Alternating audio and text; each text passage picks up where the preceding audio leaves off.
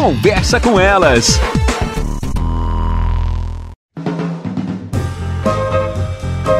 Olá, eu sou Cristiane Finger, jornalista. Ana Paula Lundegren, psicóloga. Estamos começando mais um Conversa, com, com elas. Responsabilidade afetiva é importante. Não brigue com sentimentos. Uma frase do Matheus Rocha, um escritor que eu adoro. E quando ele fala sobre responsabilidade afetiva, não é só a responsabilidade afetiva que o outro vai ter comigo, mas muito mais a responsabilidade afetiva que eu vou ter comigo mesma. Por que, que eu vou me colocar numa situação que ela não é confortável para mim? Ou ou que a outra pessoa seja parceiro, parceiro, amigo, amiga, já me demonstra que não tem uma responsabilidade afetiva com as pessoas, por que, que eu vou ficar nessa situação? Eu acho que muito mais de a gente esperar a responsabilidade afetiva do outro é termos responsabilidade afetiva com, conosco, né, Ana? Sabe que isso tem a ver com uma coisa que a gente trabalha muito na psicologia que eu acho bem interessante poder refletir com os, leit com os leitores, não, com os ouvintes, que é assim: quando nós adentramos o mundo adulto, nós precisamos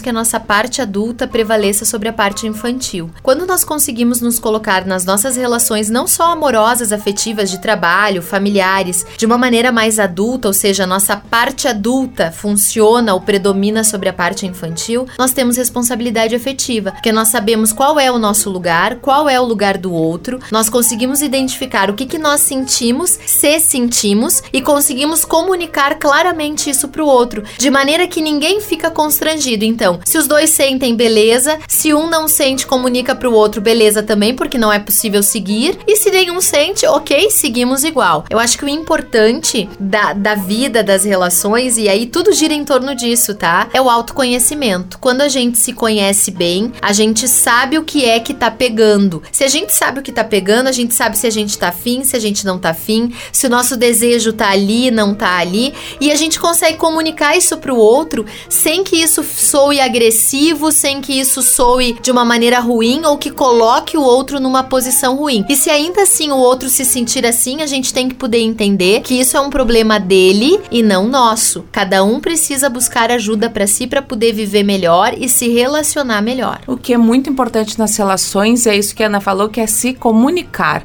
é conversar, é deixar claro o que, que a expectativa versus realidade, né, Ana? Então vamos ter sim essa noção do que a, de como a gente quer ser tratado, de como que a gente quer que as nossas relações sejam lidadas. Até mais, pessoal.